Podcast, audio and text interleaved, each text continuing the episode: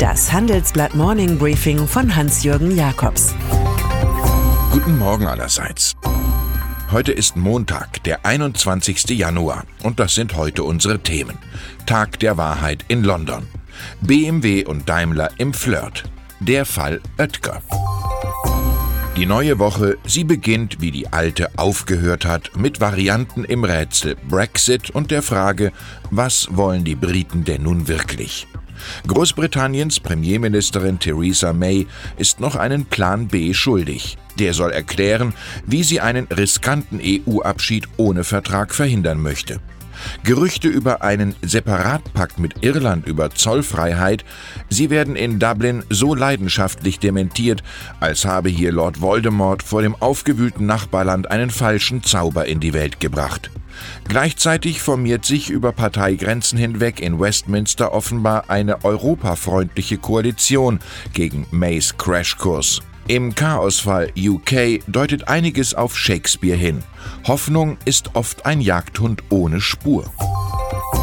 Donald Trump, der andere Non-Stop-Player auf der Weltbühne.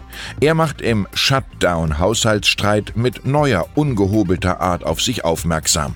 Das Opfer ist Nancy Pelosi. Die Sprecherin des Repräsentantenhauses, sie sei nun offiziell eine radikale Demokratin und solle doch bitte in ihrem Wahlkreis die Straßen von San Francisco reinigen. Trumps Anwalt Rudolph Giuliani bestätigte unterdessen, Gespräche seines Mandanten über den Bau eines Trump Towers in Moskau hätten doch länger als bisher dargestellt gedauert, und zwar bis in die US-Wahlkampfzeit und sogar bis zum Wahltag im November 2016. Hier stürzt offenbar ein Lügengebäude im Scheinwerferlicht ein. Eine Nachricht aus Berlin wird US-Botschafter Richard Grinnell besonders freuen. Auf Betreiben der Bundesregierung setzt das Luftfahrtbundesamt in Kürze die Betriebserlaubnis für die iranische Fluglinie Mahan Air aus. Dies sei eine Reaktion auf Geheimdienstaktionen Teherans in Europa, die auch Anschläge vorsehen, so berichten WDR, NDR und Süddeutsche Zeitung. Mahan Air steht seit 2011 auf der US-Sanktionsliste. Am Atomdeal mit dem Iran will Berlin aber genauso festhalten wie an der von Grenell kritisierten Erdgaspipeline Nord Stream 2 von Russland nach Deutschland. Das sei der falsche Prügelknabe, sagt Wirtschaftsminister Peter Altmaier dem Handelsblatt. Die Bundesregierung werde hier nicht eingreifen, weil es keine rechtlichen Grundlagen gibt.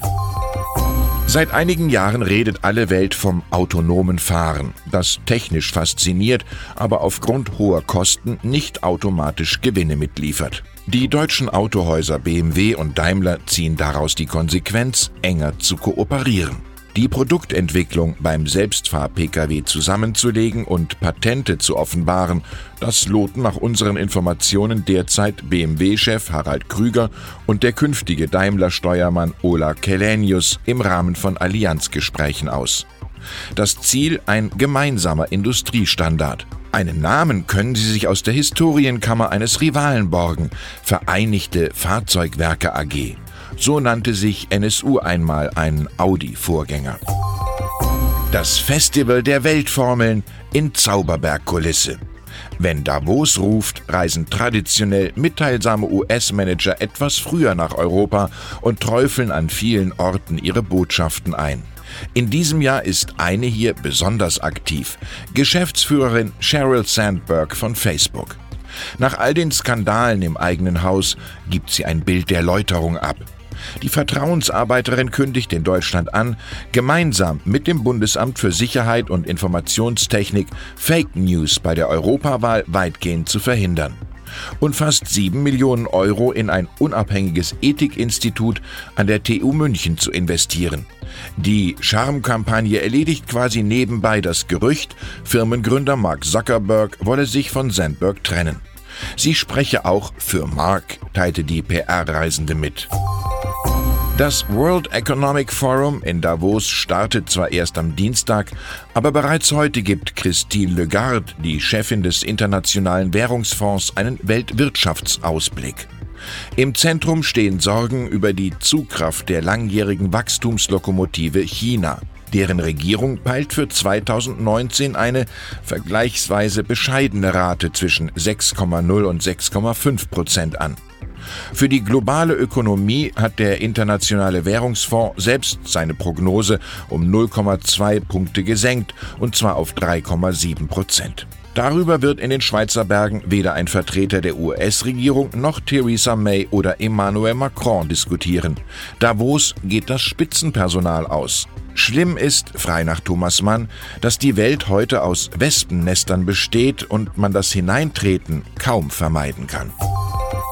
Und dann ist da noch die Bielefelder Unternehmerfamilie Oetker, bekannt für Backmischungen, Bier, Sekt der Marke Henkel, für das Hotel Brenners in Baden-Baden und für Finanzen das Bankhaus Lampe.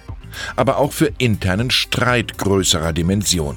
2007 verstarb Patriarch Rudolf August Oetker und seine drei jüngsten Kinder aus seiner letzten Ehe opponieren derzeit mal wieder gegen Chefaufseher August Oetker.